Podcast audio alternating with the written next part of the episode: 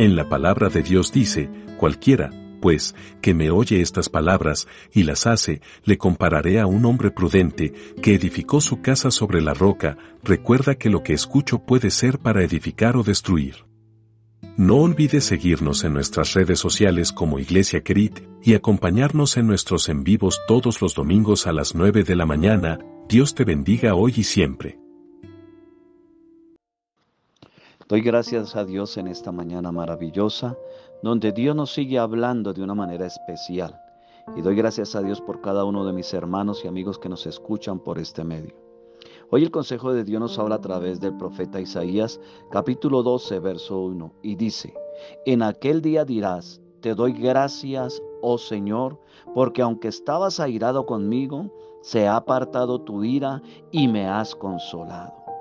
La expresión en aquel día, esta se refiere al tiempo de liberación descrito en el capítulo 11, verso 1 y capítulo 12, verso 6 del profeta Isaías, mostrándonos que en el tiempo futuro el pueblo redimido cantará cántico de acción de gracias y de adoración.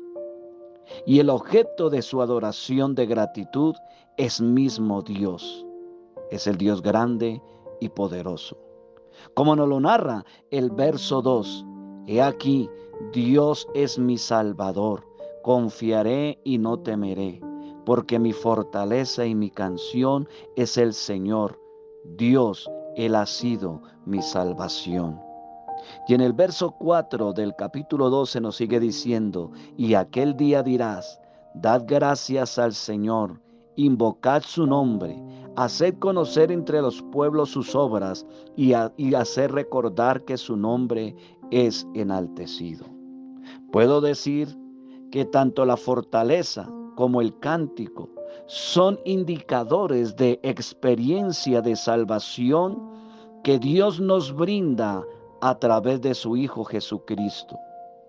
Y al estar Cristo en nosotros como individuos, la vida de Él se convierte en fortaleza y lo que sigue en nuestra experiencia de vida con Cristo es que hace brotar de nuestro corazón un corazón que está regenerado, lleno de cántico, de alabanza y de gratitud para con Él.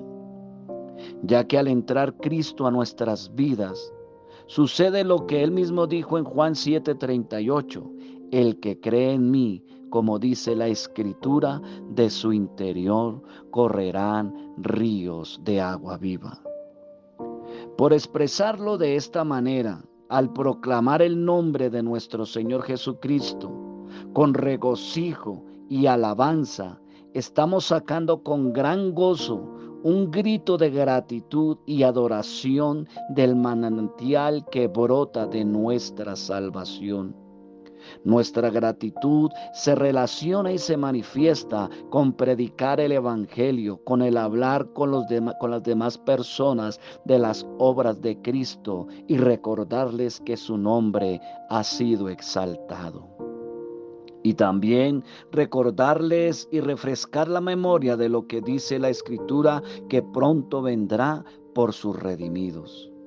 En este orden de ideas debemos dar un grito de gratitud manifestando el gozo interno que llevamos por dentro, valga la redundancia, regocijándonos continuamente y mostrando nuestra gratitud a Dios por nuestra salvación eterna, porque seremos completamente saciados de vida y tu Dios los abrevará del torrente de sus delicias. Aleluya, nuestro Dios nos abrevará de esos torrentes de delicias.